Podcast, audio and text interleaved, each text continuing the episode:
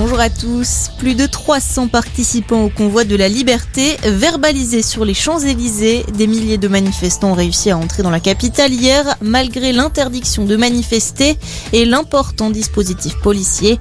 54 personnes ont également été interpellées. En parallèle, 32 000 opposants au pass sanitaire ont défilé dans toute la France, dont 7600 à Paris. Une hystérie américaine à l'apogée, les mots de Vladimir Poutine suite à son appel tendu avec le président américain sur la crise ukrainienne. Malgré les craintes de l'Occident, le Kremlin nie fermement toute volonté d'invasion. Joe Biden de son côté a averti son homologue russe de répercussions sévères et rapides en cas d'attaque. Emmanuel Macron s'est également entretenu avec le président russe, un appel durant lequel Vladimir Poutine a qualifié l'attitude de l'Occident sur la question de spéculation provocatrice. En attendant le ministre ministère des Affaires étrangères déconseille aux Français de voyager en Ukraine. Pour autant, il ne recommande pas aux ressortissants sur place de quitter le pays, contrairement à d'autres États européens comme l'Allemagne, l'Italie, la Belgique ou encore les Pays-Bas.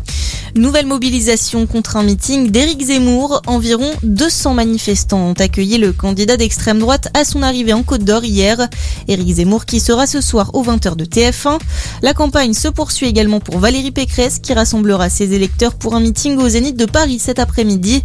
Anne Hidalgo, elle, est en Guadeloupe aujourd'hui et jusqu'à demain. Une femme mise en examen pour complicité d'assassinat terroriste dans l'affaire Samuel Paty. La trentenaire était en lien sur les réseaux sociaux avec l'homme qui a assassiné l'enseignant en 2020. Elle aurait renforcé sa détermination à passer à l'acte et aurait également facilité la localisation de la victime.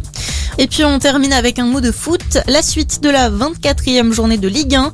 Lille s'est imposée hier sur la pelouse de Montpellier 1-0. Large victoire de Lyon sur Nice 2-0. Merci d'être avec nous. Très bonne journée à tous.